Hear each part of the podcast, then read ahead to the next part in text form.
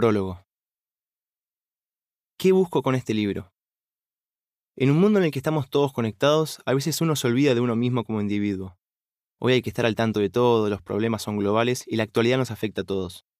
Estamos inmersos en una sociedad marcada por los principales títulos de los medios de comunicación más populares. Entramos en un ciclo rutinario que nos condiciona desde el momento en que nos levantamos y vemos las noticias. Esto marca el rumbo de nuestro estado de ánimo para el resto del día. La mañana siguiente se repite. Es común aceptar como válido el argumento de los más pesimistas, que afirman que su mala fortuna se debe a la actualidad económica del país o al gobierno de turno. Simplemente hay que aceptar las cosas como son, agachar la cabeza y seguir adelante. En los siguientes capítulos voy a estar detallando con ejemplos simples y puntuales cómo un día decidí romper con este paradigma y buscar el trabajo ideal para mí, fundando mi propia empresa y llevándolo hasta lo más alto del comercio mundial, lograr mi mejor forma física en años y mantener prendida la llama del aprendizaje constante. Busco a través de mi experiencia y trayectoria brindar herramientas prácticas para que cada uno tenga acceso a una vida mejor.